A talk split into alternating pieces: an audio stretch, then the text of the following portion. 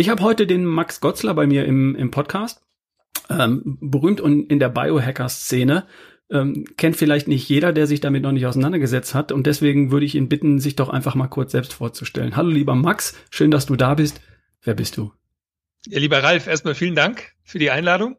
Ja, ich bin Max Gotzler und ja, bezeichne mich selber als Biohacker tatsächlich oder Lifestyle-Unternehmer und komme gleich dazu, was das eigentlich bedeutet. Also aufgewachsen bin ich in Weilheim in Oberbayern, kleine Stadt hier, bin im Basketball groß geworden, dann äh, später, also beim TSV Weilheim, dann später beim FC Bayern München in der, in der äh, Basketballjugend und bin dann mit einem Sportstipendium rüber in die USA habe äh, dort Psychologie studiert und dann eben Basketball gespielt und kam eigentlich darüber so in den Kontakt der Leistungsoptimierung, so der, der, der gemessenen Leistungsoptimierung. Also habe da angefangen, äh, auch an der Boston University, dort war ich, in Kontakt zu kommen mit diversen Methoden, einfach mal Körperfettanteil zu beobachten, dann auch schon diverse Blutwerte, Hormonwerte und dann diese korrelieren mit den Statistiken im Basketball, also Punkte, Rebounds, Assists, einfach zu sehen, wie so die Leistung sich steigern kann mit einem fitteren Körper. Das hat mich unglaublich interessiert und dann bin ich ja nach und nach eigentlich aus privatem Interesse immer wieder mal äh, zu Events gefahren, zu Meetups, zu Konferenzen. Damals kam dann so diese Quantified Self-Szene auf, also Selbstvermessung. Das waren so die ersten Fitness-Tracker. Heute kennt man noch das Fitbit, damals noch das Abo und so ein paar andere Geräte. Ja, und dann, was mich natürlich als Sportler auch sehr interessiert hat, waren die Hormonwerte auch. Also ich bin da einfach mal ins Labor gefahren, kann ich mich noch erinnern und habe mal gefragt, äh, kann ich einfach mal Testosteron testen? Da meinten die so, ja, äh, hast du ein Rezept oder warst du beim Arzt? Und ich so, nee, nee, nur irgendwie so äh, einfach aus Interesse. Und die meinten dann, ja, wenn du zahlst, dann gerne, okay. Und dann gab's in Boston tatsächlich schon eine Firma, die nennt, die gibt's heute noch, heißt Inside Tracker. Und die haben mit den Profiteams in Boston, unter anderem den Boston Red Sox, dem Baseballteam, schon gearbeitet. Und die hatten einen Dry Spot Test, also das ist ein Bluttest, wo, den du allerdings zu Hause machst im Prinzip. Also du piekst dich in den Finger, machst einen Tropfen Blut auf den Filter und schickst den ins Labor. Und dann bekommst du deine Werte digital äh, übermittelt. Und ich fand die Idee super spannend und dann, ja, bisschen vorgespult in zurück in Deutschland, bin ich dann in Berlin gelandet, so in der Startup-Szene und hatte immer diese Idee, hey, warum kann, können wir das in Deutschland nicht mal machen? So dieses Problemlösen des schwarz-weißen Laborberichts. So jemand geht zum Arzt, du kriegst irgendwie so einen Laborbericht, dann kreist du irgendwie Cholesterin ein und irgendwie noch Vitamin D und ja, nehmen Sie mal hier Supplements und das war's dann. Und ich dachte, nee, das kann, das können wir besser machen machen wir eine Webseite schön farbig und zeigen den Leuten wirklich, wo sie stehen, in welchem, ob das grün ist oder orange oder rot und auch was sie machen können. Also schon umsetzbare Tipps. So, das war die Idee. dann habe ich mich selbstständig gemacht, habe mit ein bisschen Startgeld von meinem Papa äh, dann BioTracker gegründet aus meiner Wohnung raus in Berlin und habe dann mit einem äh, Geschäftspartner zusammen, also wir haben wirklich in meiner Wohnung eigentlich diese Testkits äh, mit einem Labor zusammen erstmal eingekauft und dann da zusammengebaut und dann so einen Versuch gestartet. Und was schon immer eine Leidenschaft von mir war, was ich bis heute ja gern mache, du ähm, hast da im Vorgespräch schon erwähnt, ja, meine Bücher. Äh, ich schreibe gerne und habe dann angefangen zu bloggen. Und habe über Biohacking geschrieben und habe dann nach und nach gemerkt, übrigens, da war der, der Biohacking-Begriff, der kam dann gerade so auf. So komme ich dann gleich. Also am Anfang war das wirklich noch so dieses Quantified Self-Thema, so Selbstvermessung, wie kann ich den Leuten helfen, ihre Daten besser zu verstehen. Und ja, dann kam auf einmal die Presse. So, die fanden das Thema super spannend. Ah, da gibt's irgendwie so einen Leistungssportler, der macht da irgendwie so ein cooles Startup mit Labordiagnostik. Allerdings gekauft haben sie recht wenige. Also sprich, ich habe viel Presse gehabt, habe viele Besucher auf der Webseite gehabt, viele Blogleser, aber äh, dann die Leute, ja, okay, den Vitamin D-Test, der kostet bei dir 45 Euro, mache ich ihn doch beim Arzt, da zahlt die Krankenkasse. Und das heißt, das Geschäftsmodell hat nicht so funktioniert, wie ich mir das vorgestellt habe. Allerdings dann, also einfach über den Traffic und über die Seite und über meine Kontakte aus der Szene kam ich dann in Kontakt mit dem, man nennt ihn den Vater des Biohackings, den Dave Asprey. Mhm. Dave Asprey ist ja der Gründer des äh, Bulletproof Coffee. Dafür wurde er dann weltbekannt, den ja auch jetzt Hollywood-Stars trinken. Und zwar ist das der Kaffee mit Butter und Kokosfett oder MCT-Öl. Mhm. Und den habe ich mal kennengelernt auf einer der ersten Quantified Self-Konferenzen. Also damals war das auch noch eine One-Man-Show und er hatte dann seine eigenen Produkte. Und dann habe ich mal ihn gefragt, hey, kann ich denn nicht deine Produkte in Deutschland vertreiben? Und dann hatten wir eine Partnerschaft über mehrere Jahre und dann habe ich die Bulletproof-Produkte halt noch so als Zusatzgeschäft eigentlich angeboten, weil die Labordiagnostik einfach nicht so viel abwarf. Und das hat dann unglaublich gut funktioniert. So. Mhm. Und dann kam durch Dave auch eben dieser Begriff Biohacking. Das war so ein bisschen die Weiterentwicklung dann von Quantified Self, also dass Leute angefangen haben, irgendwie diese Sachen auch nutzbar zu machen. Und der Begriff Biohacking, ich sag, der, der ist auf ein bisschen negativ behaftet wegen diesem Hacking. Weil eigentlich besteht er aus zwei Begriffen. Bio für die Biologie oder das Leben und Hacking eine Art der technologischen Entschlüsselung. Und worum es eigentlich geht beim Biohacking ist genau das, so die Entschlüsselung der eigenen Biologie. So, wir sind alle biomolekulare Pflänzchen, wir haben auch Prozesse, genauso wie so ein Computersystem, und diese können wir besser verstehen, um dann einzugreifen und diese zu unseren Vorteilen zu verändern. So, das ist die ganze Idee. Und gleichzeitig, was ich dann nach und nach erkannt habe, ist der Biohacker eigentlich auch ein Archetyp. Also das, das ist wieder nur eine neue Bezeichnung für genau diese Personengruppe in einer Gesellschaft, die sich mit dem bereits Erforschten als auch mit dem noch nicht so Ergründeten auseinandersetzt. Also bei uns waren das früher die Kräuterhexen oder die Ovaden bei den Germanen, die Medizinmänner, die Schamanen. So, das waren alles Gruppen, die vielleicht auch diverse Tinkturen und Salben hergestellt haben und ausprobiert haben. Was wissen sie, was wissen sie noch nicht? Mhm. Und der Biohacker ist so ein bisschen diese, ja, Bezeichnung jetzt für so einen, ich sage immer Schamanen mit Smartwatch. So, die moderne jetzt, Form, ja. Genau. Wir haben jetzt irgendwie Technologie, die uns als einzelnen Menschen erlaubt, mehr in unseren Körper hineinzuschauen und ihn besser zu verstehen und man muss eben nicht mehr ins Labor laufen oder zum Arzt, um das zu tun. Und genau diese Gruppierung von Leuten hat sich einfach dann irgendwann als Biohacker bezeichnet. Und mittlerweile gibt es wirklich Biohacking-Konferenzen auf der ganzen Welt. Also in Finnland sind, ist die Szene ganz stark. Da gibt es den Biohacker Summit. In Los Angeles die Biohacking-Konferenz.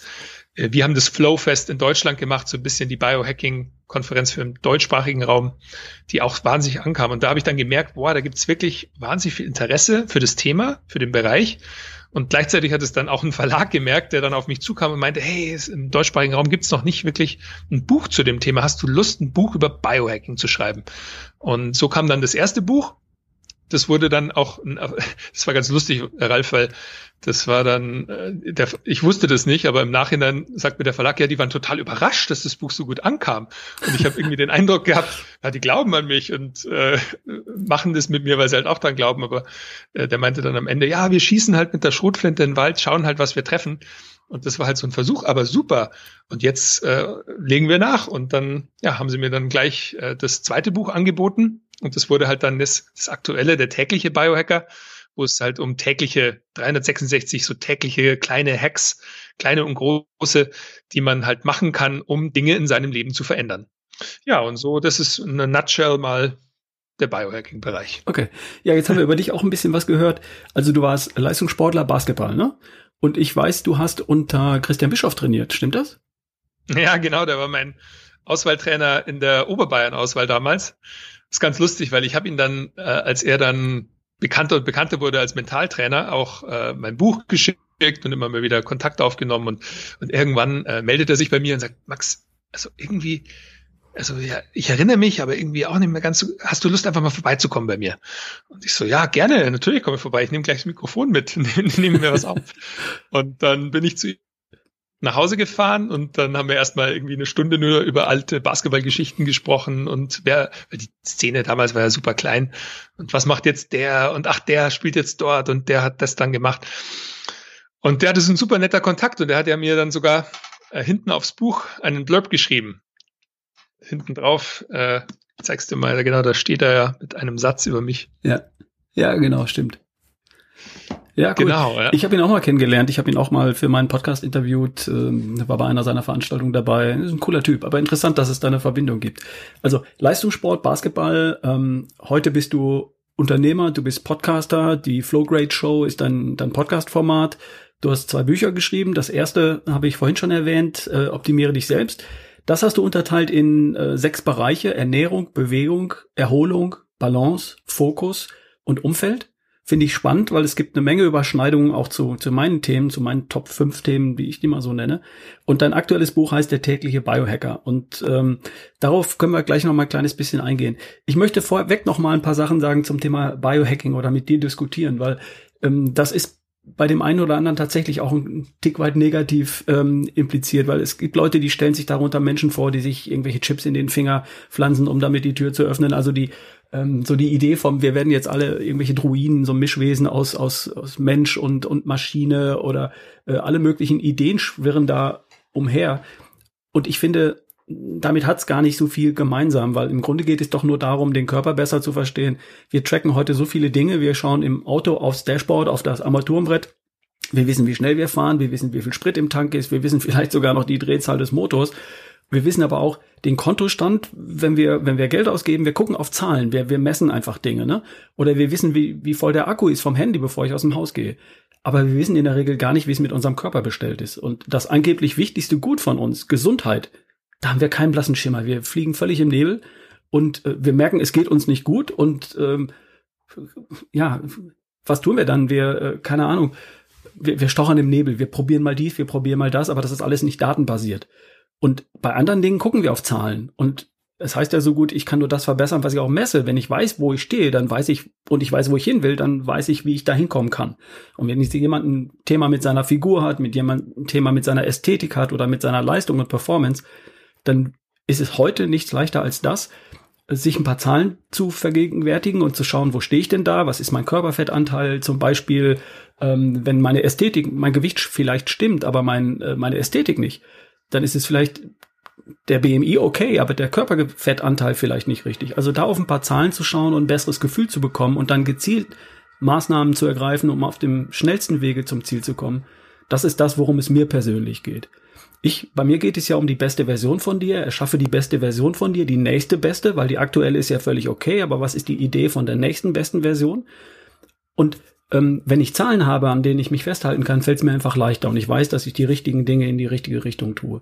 Und bei dir geht es auch so darum. Ne? Und das nochmal so als Lanze für das Thema Biohacking, für diejenigen, die das Thema immer noch so, so überzogen, selbstoptimiert betrachten, für Leute, die, ähm, die nie genug kriegen oder die ähm, ich weiß es nicht, da, diese negative Konnotation möchte ich da ein kleines bisschen rausnehmen, die bei dem einen oder anderen vielleicht noch mitschwingt. Siehst du es ähnlich? Absolut, ja. Ich stelle mir immer ganz gerne vor, wie es war, als vielleicht die ersten Leute mit der ersten Waage aufkamen. Das ist ja überhaupt, da denkt ja keiner mehr drüber nach. Man steigt auf die Waage und misst ja sein Gewicht. Das ist ja auch eine Art der Selbstvermessung. Oder auch Tagebuch schreiben. Also zum Beispiel Goethe war auch ein Selbstvermesser. Der hat auch schon akribisch seine Produktivität teilweise dann beschrieben in seinen Tagebüchern, also wie produktiv er am Morgen war und am Abend. Äh, genauso wie Benjamin Franklin, der hatte diese 13 Tugenden, die, an die er sich gehalten hat und die er jeden Tag getrackt hat und sich immer darüber geärgert hat, dass er eben nicht seinen eigenen Ansprüchen gen genügt hat. Also das ist kein neues Phänomen. Ich glaube, ich, ich verstehe, dass es eben die Leute erstmal irritiert, wenn man halt den menschlichen Körper als eine Art Maschine betrachtet, weil das ist er nicht. So, wir haben halt auch noch die Komponenten Geist und Seele. Die kommen oft zu kurz, wenn man halt nur auf den Körper schaut. Und ich sehe es aber ganz genauso wie du. Am Anfang ist es, äh, was ich immer ganz gern erkläre, Gesundheit oder auch Lebenszeit, Wohlbefinden, Leistung ist auch eine Ressource. Genauso wie halt Geld. Und wenn jemand am Handy sitzt und verantwortungsvoll mit seinen Finanzen umgeht, dann sagt man ja, der, der ist vernünftig. Das macht ja Sinn genauso denke ich, kann man eben es auch mit der Lebensenergie sehen. Genauso, und deswegen finde ich dein Projekt auch so super. Schaffe die beste Version deiner selbst. Weil das Tolle daran ist, es ist ja nichts Objektives.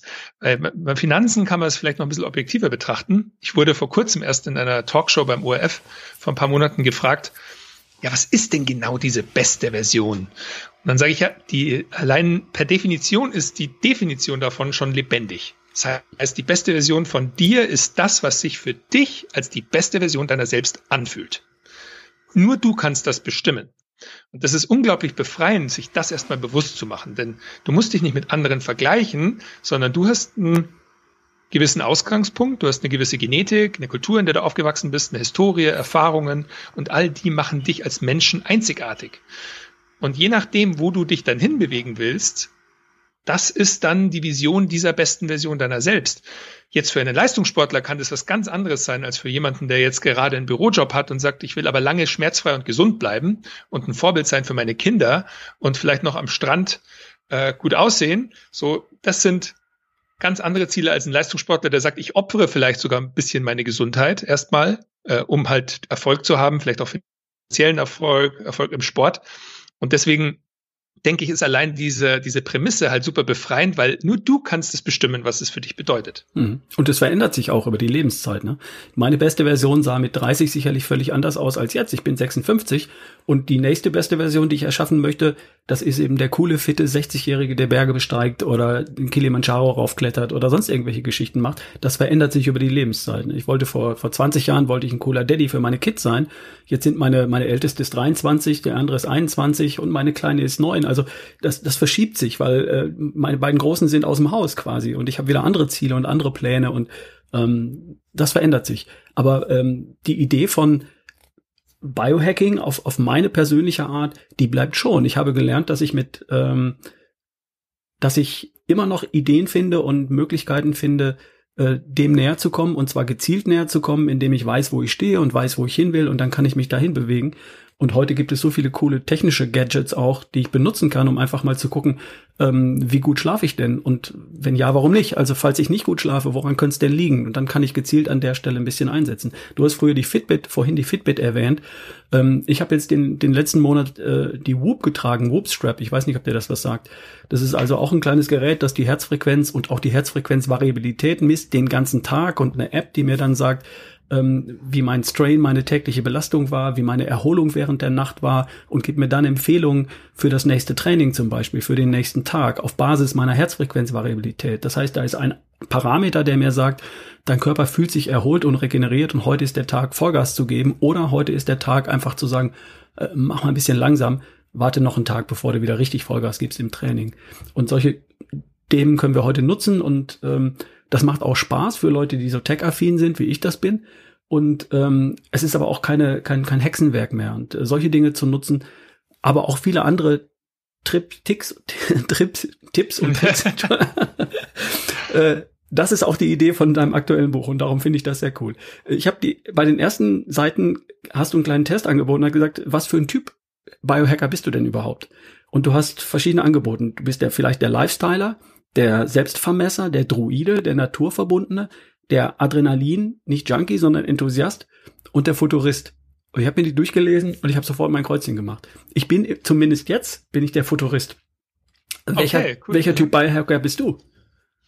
Also ich bin, glaube ich, schon eher gerade im Lifestyle-Bereich angekommen wieder. Ich war zeitweise sicherlich der Selbstvermesser und auch der Adrenalin-Enthusiast. Das war äh, übrigens ein Bild, das ja entstanden ist von diesem Experiment, wo ich in, in Unterhose immer Ski gefahren bin. Auf Rat eines äh, Mitochondrien-Experten, der immer gesagt hat, das Beste, was du für deine Zellen machen kannst, ist so auf dem Berg diese Sonnenlicht, das ist da super gesund, weil das die richtige, äh, äh, wie sagt man, den Grad der, des Einfalls hat mhm. und gleichzeitig die Kälte, das super, es aktiviert den Stoffwechsel und produziert Botenstoffe und die Luft und das ist super. Und dann habe ich das eine Zeit lang gemacht. Das war so meine Adrenalinphase, sage ich mal. Genau, und ich, ich wechsle auch immer so eigentlich durch, sage ich. Mhm. Und wie du schon schön beschrieben hast, also in jedem Lebensabschnitt gibt es unterschiedliche Zielsetzungen. Und jetzt gerade bin ich wirklich so in dem Thema, vielleicht aufgrund der aktuellen Lage auch, dass ich wirklich sage, wie kann ich es mir jetzt möglichst schön um mich herum machen? Wie kann ich gute Routinen und Methoden etablieren, dass ich einfach jeden Tag selbst bestimmen kann, wie ich mich an dem Tag fühle. So, das ist, das ist gerade so die, die Zielsetzung und auch einen gesunden Rhythmus von wie viel Zeit verbringe ich am Rechner arbeiten und wie viel gehe ich spazieren und äh, ich springe immer ganz gerne in den Eisbach. Ich wohne ja in München. Das ist gerade so ein Tagesausflug immerhin zum Haus der Kunst und dann einmal kurz reinspringen und äh, dann wieder zurück und Genau, also deswegen Lifestyler. Machst du das jetzt auch bei minus, wie viel Grad habt ihr gerade? Ja, wir haben uns schon verabredet. Also nach dem Podcast werde ich nochmal, äh, heute liegt Schnee auch hier. Also man kann es echt immer machen. Ich habe das große Glück, das äh, war aufgrund des Flowfests, also des Events, das wir gemacht haben. Seitdem habe ich eine Clearlight Rotlicht Infrarotkabine auf der Terrasse hier bei mir. Mhm. Das heißt, die mache ich dann immer schön warm, damit ich mich gleich nachher dann aufwärmen kann. Spannend. okay, cool. Ähm, das aktuelle Buch, der tägliche Biohacker, ähm, da hast du, das hast du folgendermaßen gemacht. Du hast ähm, zwölf Kapitel gefunden, Überkapitel quasi, und da drin gibt es jeweils 30 einzelne Themen, mit denen du dich beschäftigst. Ich lese mal ein paar von diesen Überkapiteln vor. Eins davon geht um, um Stoffwechsel. Es gibt eins zum Thema Fitness. Es gibt eins zum Thema Langlebigkeit. Das sind drei, die mich sehr interessieren. Aber auch Motivation, Fokus, Klarheit, Vielseitigkeit, Stress, Balance, Glück als Bonuskapitel hinten dran, Regeneration. Also du deckst da viele Themen ab. Magst du einfach mal ein paar, äh, ein paar rauspicken oder sollen wir zusammen mal zwei, drei rauspicken und du sagst mir äh, ein paar Ideen und alles andere soll sich der Hörer dann bitte im Buch anschauen, weil 360 Kapitelchen. Das heißt, du kannst ein Jahr lang jeden Tag dir einen Gesundheitsimpuls oder einen Biohacking-Impuls anschauen und ich finde es super spannend. Ich habe, ich komme natürlich nicht hin, mit jedem Tag nur eine zu lesen. Ich habe mir viele rausgepickt und am nächsten Tag nochmal viele. Aber das könnte ja eine Idee sein. Was ist ein Qualitarier? Ich finde den Begriff super. Ich, ich fühle mich als einer. Was ist ein Qualitarier? Also ein Qualitarier ist genau nach Definition jemand, der halt sehr auf Qualität schaut. Das ist eh genau das im Ernährungskapitel, so ein Begriff, den ich verwende, einfach weil diese dogmatischen Beschreibungen oft von, wie man sich ernährt, die einfach sehr schwierig sind, weil wir einfach zu komplex sind. Also je tiefer ich auch in die Ernährung hineingeschaut habe, also das, das Stoffwechselkapitel, äh, desto mehr äh, stoße ich auch immer wieder auf Fälle, bei denen es einfach anders läuft. Es gibt ganz klassisches Beispiel Kaffee. Bei den meisten Leuten hindert es dich daran, einzuschlafen. Es gibt allerdings tatsächlich Menschen, die können mit Kaffee besser schlafen. Mhm. Dann gibt es Menschen, die reagieren auf Kartoffeln mit einem niedrigen Blutzuckeranstieg. Andere reagieren recht stark. sollten die eher reduzieren. Und so wird es dann sehr komplex. Und auch warum hängt das so zusammen? Und da sind wir auch wieder dabei, dass es auch nicht festgesetzt ist für ein Leben lang. Also ja, deine Genetik bestimmt deinen Stoffwechsel zu einem gewissen Grad. Allerdings, du hast ja auch noch eine Genetik von deinen, von deinen Mikrobiom, also den Bakterien, die in deinem Darm leben, die haben auch nochmal eine Genetik. Deine Mitochondrien haben eine eigene Genetik. Das heißt, es wird recht komplex, je tiefer man, man reinschaut. Und jetzt, um zurückzukommen auf deine Frage, so irgendwann wird ja immer gefragt, okay, aber was kann ich denn machen? Gibt es denn nicht ein paar Pauschalempfehlungen, außer irgendwie Wasser trinken, äh, die ich machen kann? Und ja, es gibt so ein paar Sachen, die, sag ich mal, der Großteil der Leute machen können, um sich besser zu ernähren. Also um ihren Körper einfach das, den Treibstoff auch zu geben und gleichzeitig nicht auf Genuss zu verzichten. Und generell ist es einfach so die, die schnellen Kohlenhydrate reduzieren, die weißen Kohlenhydrate, die äh, Schadstoffe wie zum Beispiel Lektine, unter anderem das eher schwer verdauliche Gluten zu reduzieren. Wir Deutschen lieben ja unser Brot und so. Und das ist auch okay. Es gibt allerdings mittlerweile sehr gut auch äh, glutenfreie Brotvarianten, genauso wie Sauerteigbrot, das lange fermentiert wurde, wurde sich das Gluten schon verstoffwechselt. Und deswegen, was ich dann gemerkt habe, ist wirklich, wenn man auf Qualität schaut, und zwar nicht nur irgendwie hinten drauf liest, was alles drin ist, sondern wirklich vielleicht sich auch informiert, okay, wer hat denn das Brot gebacken? Also wo kommt das her?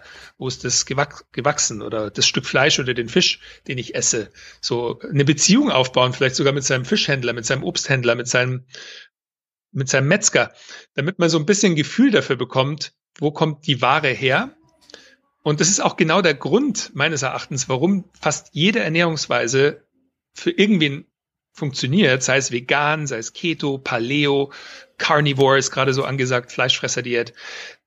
Warum funktionieren die? Nicht unbedingt wegen den Dogmen dieser Ernährungsweise, sondern weil auf einmal die Leute bewusster mit der Ernährung umgehen. Das heißt, ein Veganer, der achtet einfach mehr auf Lebensmittelqualität, der isst auf einmal mehr Gemüse, der lässt viele von den schadstoffbehafteten Lebensmitteln weg und deswegen geht es dem kurzfristig dann besser.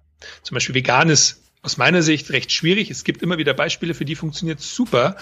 Allerdings, ich denke eben, Qualitarier ist, egal ob du Fleisch, Fisch, Gemüse isst, immer eine gute Empfehlung. Ja. Deswegen Qualitarier. Ich bin absolut bei dir. Ich ähm, in meinen Vorträgen oder Veranstaltungen kommt das auch immer vor, dass ich sage, ähm, eine Ernährung muss erst einmal vitalstoffreich sein, von hoher Qualität, möglichst unverarbeitet. Also genau die Dinge auch, die auf die ein Qualitarier achtet. Die Herkunft der Lebensmittel, die hätte ich gern gewusst. Ich hätte gern gewusst, wo das Tier gegrast hat oder auch wie die Pflanze behandelt und, und aufgezogen wurde. Insektizide, Pestizide und so weiter und so fort.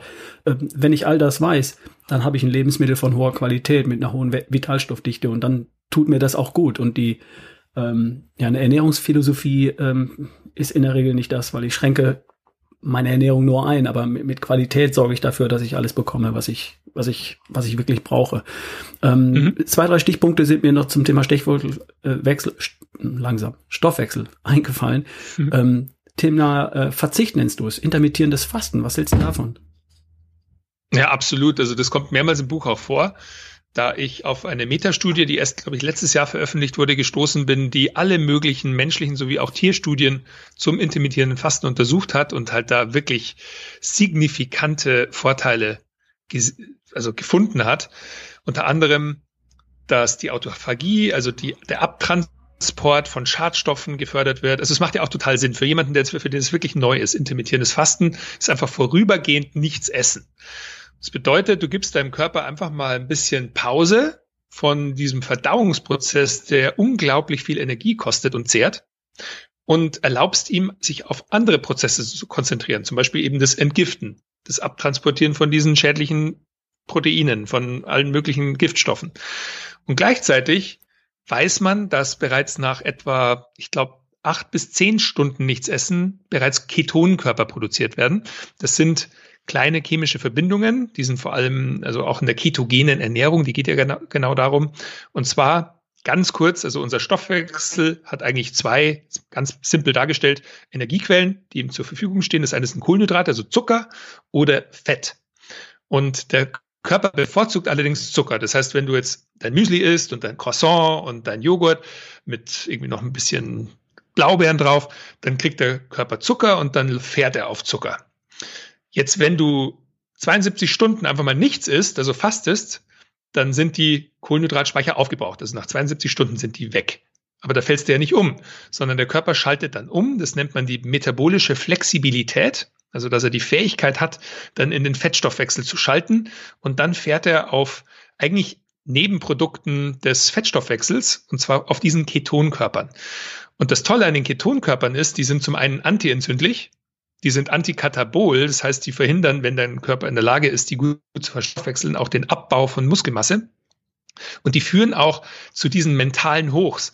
Man vermutet, dass früher äh, zum Beispiel unsere Vorfahren, die einen Mammut gejagt haben, wenn die halt wirklich sich sehr schwer getan haben und mal drei Tage am Stück ohne zu essen auskommen mussten, dass die halt nochmal so diesen Energieschub bekommen haben durch diesen, diese Ankurbelung des Fettstoffwechsels und dann nochmal so richtig ihre Kräfte mobilisieren mobilisieren konnten, um das Mammut dann zu erlegen. Und das ist eben dieser Effekt, wenn man dann in die Ketose kommt. Also die Ketose ist genau dieser Zustand, wo der Körper dann vornehmlich auf diesen Fettsäuren fährt. Also ganz einfach, wir haben einen Hybridmotor, der kann sowohl auf Zucker fahren als auch auf Fett. Und diesen Stoffwechsel können wir trainieren, indem wir zum Beispiel intermittierend fasten. Und da sind wir wieder beim Fasten. Das ist eben ein super Weg, um den Stoffwechsel zu trainieren, um Giftstoffe abzutransportieren, um auch das Hungergefühl, die Hormone wieder in so in Balance zu bringen. Und deswegen kann ich nur empfehlen, also ich mache es meistens mindestens eigentlich zwei Tage die Woche, dass ich äh, aufs Frühstück und Mittagessen verzichte und dann erst am späten Nachmittag eigentlich dann die erste richtige Mahlzeit nehme. Kaffee ist allerdings erlaubt. Ja, das wäre die nächste Frage gewesen. Also ich bin jetzt seit äh, vier, fünf, sechs Monaten vielleicht intermittiere ich Fasten. Und zwar, äh, ich verzichte aufs Frühstück. Ich esse ab 20 Uhr abends nichts mehr bis 13, 14 Uhr ungefähr. Komme ich sehr gut mit klar. Die ersten Tage war ein bisschen seltsam, habe ich am späten Vormittag schon Hunger verspürt, den ich aber gut wegdrücken könnte. Jetzt inzwischen merke ich bis 13, 14 Uhr gar nichts. Mein Körper hat sich komplett drauf eingestellt. Jetzt überlege ich, ob ich mal ausprobiere, ähm, 5 zu 2, fünf Tage normal essen und zwei Tage lang gar nichts zu essen. Das könnte noch eine Spielerei sein. Da versuche ich dann so ein paar Sachen und ähm, offensichtlich wie machst du es jetzt konkret? Du verzichtest an, an, an, ein paar Tagen in der Woche auf Frühstück und Mittagessen. Genau, aktuell eigentlich Dienstag und Donnerstag zum Beispiel. Allerdings, ich kann nur empfehlen, auch immer mal wieder genau diese Varianten zu ändern. Denn jedes Mal, wenn du was änderst, dann kreierst du auch neue neuronale Netze. Also du schaffst neue Synapsen im Hirn und unser Hirn profitiert von Veränderung. Und das, das ist, wir haben diese man nennt das ja die, die Neuroplastizität. Also das Hirn ist bis zum Lebensende in der Lage, sich zu verändern, neue Synapsen zu bilden, neues Gewebe zu bilden. Und das profitiert von einfach Veränderung. Das heißt, es macht total Sinn zu rotieren, auch mal seine Lebensmittel zum Beispiel. Es gibt ja auch dieses Phänomen, das bei Bodybuildern war das, wenn die jeden Tag Hühnchen mit irgendwie Bohnen und Reis essen, dass die irgendwann allergisch werden. Also das, unser Körper ist nicht darauf ausgelegt, jeden Tag dasselbe zu essen. Und wir profitieren einfach davon, neue Verhaltensweisen, neue Ernährungsweisen auszuprobieren. Und es gibt ja so viel, was man eben ausprobieren kann. Deswegen 5-2, super, macht es. Das ist ein ganz spannender Aspekt, auf den ich jetzt gerade komme. Hin und wieder gibt es Leute, die sagen, Ralf, du hast erst dies probiert, jetzt probierst du das, erst machst du 16,8, jetzt machst du 5 zu 2, dann machst du Ketogen, dann machst du Paleo, dann machst du dies, dann machst du das. Äh, was ist denn jetzt das Richtige? Und du hast gerade die perfekte Antwort dafür zu, gegeben. Ähm, ich mache immer wieder was anderes ich probiere immer wieder neue Dinge aus, alle, die für sich genommen sinnvoll sind, um meinem Körper immer wieder neue Impulse zu geben. Ein anderer Aspekt zum Beispiel meine, meine sportliche Karriere. Ich, ich war nie Leistungssportler, ja doch Leistungssportler schon, aber ich bin zehn Marathons gelaufen, den letzten mit 50 in der Zeit von 2,51. Also ich war da in meiner Altersklasse recht gut unterwegs. Jetzt mache ich seit fünf Jahren CrossFit. Ich hätte aber zu der Zeitpunkt nicht noch zehn Jahre, 15 Jahre weiter Marathon laufen wollen, weil das natürlich auch meinen Körper auf eine bestimmte Art stresst. Ich habe heute hat sich mal bei einer Kernspintomographie wegen einer Schleimbeutelentzündung gegeben. Ich habe die gesunden Knie eines 30-Jährigen mit 56. Das heißt, diese Marathonrennerei hat meinen Körper nicht zerstört, was durchaus passieren kann, wenn man 50 Jahre immer nur eine einseitige Sportart betreibt. Jetzt mache ich CrossFit, sehr viel breiter angelegt. Flexibilität, Beweglichkeit, Koordination, Balance, Kraft, Ausdauer, Schnelligkeit und so weiter. Und äh, genauso treibe ich es auch mit, mit meinen Ernährungsgeschichten. Ich probiere dies, ich probiere jenes, ich probiere welches. Ich weiß schon, in welche Richtung das gehen darf, aber ähm, du hast mir gerade praktisch die Absolution erteilt, dass dieses Rumprobieren, diese verschiedenen Dinge auszuprobieren, ähm, nicht bedeuten, dass ich mich verzettel oder nie irgendwo richtig ankomme, sondern dass das sinnvoll und hilfreich ist. Absolut. Also ich glaube, dass es ganz, ganz wichtig ist, dass man sich auch stets mal neu herausfordert. Mhm. Also da gibt es sogar eine super Studie im Glücksstudienbereich. Äh, ich bin ja studierter Psychologe ne, übrigens und deswegen das Flow-Thema ist bei mir, so, also Bewusstseinshacking ist eigentlich so gerade meine, meine Leidenschaft auch. Meine Firma heißt ja auch Flowgrade, weil ich mal sage, es geht nicht um Upgraden, wir wollen Flowgraden, also die Leute in so einen Flow-Zustand bringen. Und da gibt es eine spannende Studie von dem Vater des Flows, von dem Mihai, Csikszentmihalyi, der Kinder untersucht hat bis ins Erwachsenenalter und die alle zwei Jahre mit einem Sensor versehen hat, wo die achtmal am Tag gefragt wurden, das, was du gerade tust, fühlt sich das an wie? Und dann gab es vier Optionen. Wie Arbeit, wie Spiel, wie Arbeit und Spiel oder weder noch. Mhm. Und Arbeit war auch äh, also mit herausfordernd. Also war es, war es spielerisch oder herausfordernd. Und jetzt Frage an dich, was glaubst du von diesen vier Optionen? Also Herausforderung, Spiel, sowohl als auch oder weder noch welche Antwort wurde von denjenigen genannt am häufigsten, die im Erwachsenenalter die höchste Lebenszufriedenheit hatten? Ja, ich denke, die haben viel gespielt. Die haben, äh, was war die Option nochmal? genau. Ja, nee, aber das denkt, die meisten sagen immer, ja, Spiel, klar, das Spiel ist auch ganz wichtig. Allerdings diejenigen, die wirklich die höchste Lebenszufriedenheit hatten, waren diejenigen, die sowohl als auch geantwortet haben. Also okay. die sowohl diese herausfordernde Komponente Herausforderung, ja. Ihr, als auch das Spielerische. Und das waren diejenigen, die dann oft auch Arbeiten gewählt haben, wo sie ja herausgefordert waren. Ja, ist im Sport ja ganz genauso. Als Crossfitter weißt du das sowieso, als Marathonläufer auch. Du willst immer deine, deine Zeit schlagen. Allerdings, sie haben dieses Spielerische auch beibehalten. Und das zeigt auch, dass uns Menschen das auch in, also in Bezug auf unsere Lebenszufriedenheit, dieses Wachstum ist eine ganz wichtige Komponente von dieser Glücksgleichung. Hm. Und das bedeutet, du, du musst jeden Tag aufstehen und dich irgendwie herausfordern. Mhm. Wenn du zu lange dasselbe machst, wir sind Gewohnheitstiere, wir gewöhnen uns sehr, sehr schnell daran. Und man weiß das ja auch von diversen, also zum Beispiel Nikotin oder sowas, dass halt sehr, sehr schnell eine Toleranz entsteht. Und auch das passiert bei allen anderen Dingen auch. Also wenn irgendwas dir dieses Belohnungsgefühl gibt, biologisch ist das Dopamin, so Dopamin wird ausgeschüttet, die Rezeptoren aktiviert, dann machst du das aber irgendwie fünf Tage in Folge.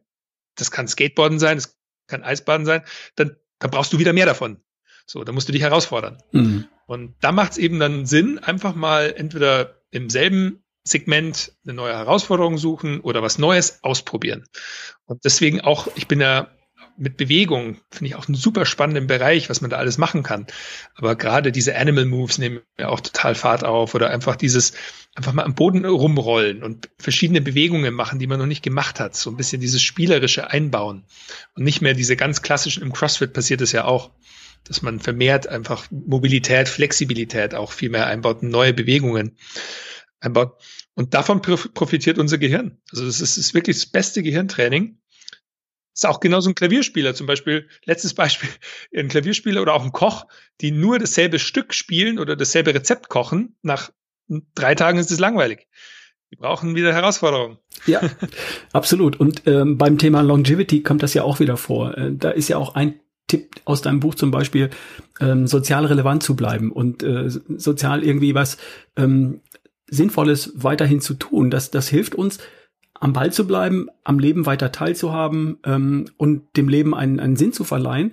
In jedem Alter, auch über das die berufliche Phase hinaus, wenn man, wenn man Mitte 60 ist, Ende 60 irgendwann mal in den sogenannten Ruhestand geht, diejenigen leben länger und bleiben länger gesund, die weiter ähm, ihrem Leben einen Sinn verleihen, die was Sinnvolles tun, die was Verschiedenes ausprobieren, die anfangen zu reisen, die anfangen zu gärten an Dinge, die sie vorher überhaupt nicht gemacht haben, sich immer wieder neue Impulse geben. Ne? Ich sehe das beim Sport, dass es mich voranbringt, immer wieder neue Sachen auszuprobieren, gar nicht überall irgendwo Meisterschaft erreichen zu wollen, aber wie du sagst, Animal Moves, ein Beer Crawl, ein Crab Crawl, irgendwie so verschiedene äh, Bewegungen auszuprobieren und sagen, wow, das ist wieder spannend. Das hilft mir, im Gehirn jung zu bleiben. Das sorgt für neue Verbindungen. Und das hilft mir auch körperlich. Zum einen, meinen Körper nicht an einer Stelle über die Maßen zu schaden, aber immer wieder Stimulanz zu geben ähm, ähm, für, für Muskelwachstum, für, für Beweglichkeit, für, für Dinge. Der Körper probiert gern Dinge aus und ich tue es mental auch gerne. Und um jetzt nochmal die Brücke zurückzuschlagen zu deinem Buch, davon bietest du ja hier ähm, 360 äh, Ideen und Impulse an, bei denen man bei jedem Einzelnen tiefer einsteigen kann, wenn man das mag. Beispiel Lektine, dazu hast du ein Kapitel geschrieben, das ist eine DIN A4 Seite lang ungefähr, so im Buch halt. Und wer jetzt das super spannend findet und sagt, Mensch, da zündet bei mir was, das, da merke ich, das äh, resoniert, da habe ich eine Idee, dass das was mit mir zu tun haben könnte, der kann da eben tiefer einsteigen, sich das Buch dazu kaufen oder wie auch immer und so fort. Und ähm, darum finde ich spannend, in dem Buch sind 360 Stück davon. Und jemand, der Lust hat, da weiter einzusteigen, dem kann ich nur dringend empfehlen, sich das anzuschauen. Entweder als tägliche äh, Lektüre was auszuprobieren, äh, was, was eine Seite zu lesen und zu sagen, das ist ein interessanter Aspekt, okay, habe ich mir angeschaut. Oder eben kapitelweise durchzugehen und sich das Thema Stoffwechsel mal anzuschauen und zu gucken, was für ihn dabei hängen bleibt. Oder das Thema Fitness oder das Thema Langlebigkeit oder das Thema Flow zum Beispiel. Genau, die, die sind übrigens auch, ich habe die schon sinnvoll auch aufgebaut, weil die sind so entstanden, dass ich mal wirklich von tausenden Leuten in meiner E-Mail-Liste einfach Feedback wollte, was sind denn Sachen, die sie beschäftigen. Und dann kamen diverse Themen zurück und ich habe die dann eben in diese zwölf Kapitel plus 13, Glück ist ja dann Nummer 13, auf 366 tatsächlich, wir haben die Schaltjahr-Leute ja auch mit einbinden wollen, mit eingebunden und es fängt auch absichtlich an mit dem Thema Motivation und eben dem Thema so ein Anliegen für sich entwickeln. So erstmal entscheiden, worum geht's mir denn eigentlich?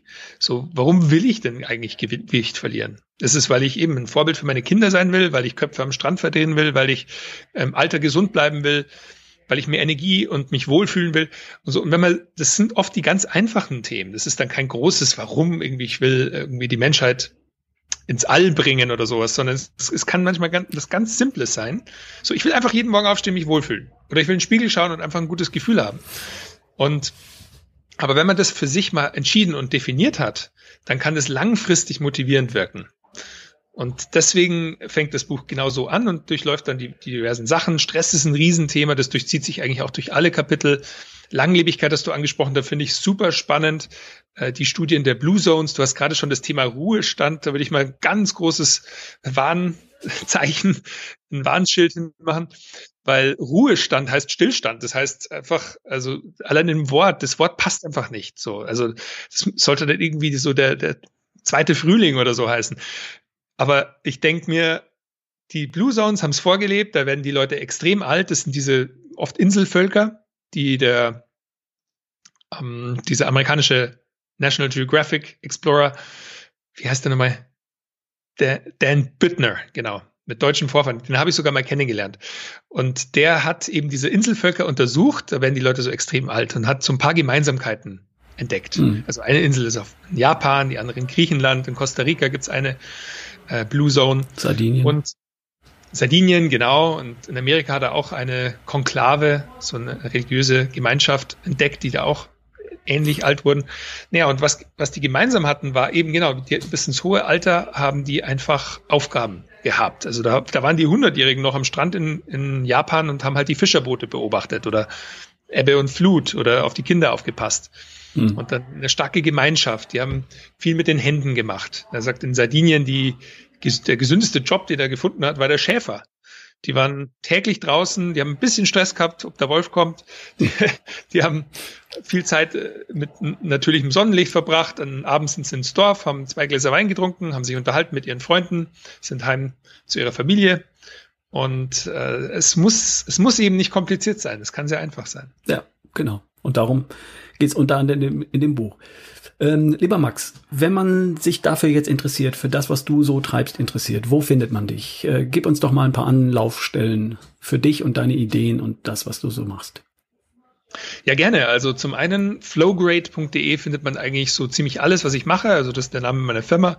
Darüber machen wir Inhalte, Produkte auch und normalerweise Events. Also wir hoffen, dass wir das mal wieder machen können. Das Flowfest war immer so unser Highlight jedes Jahr im, im Juli. Und äh, da gab es auch eben Vorträge zu diversen Themen und Workshops und all diese Inhalte findet man aber auf flowgrade.de, auch Informationen zu mir. Natürlich auf den sozialen Netzwerken, auf Instagram mit at flowgrade oder at Max Gotzler mittlerweile auch als, als Autor bin ich da eher unterwegs.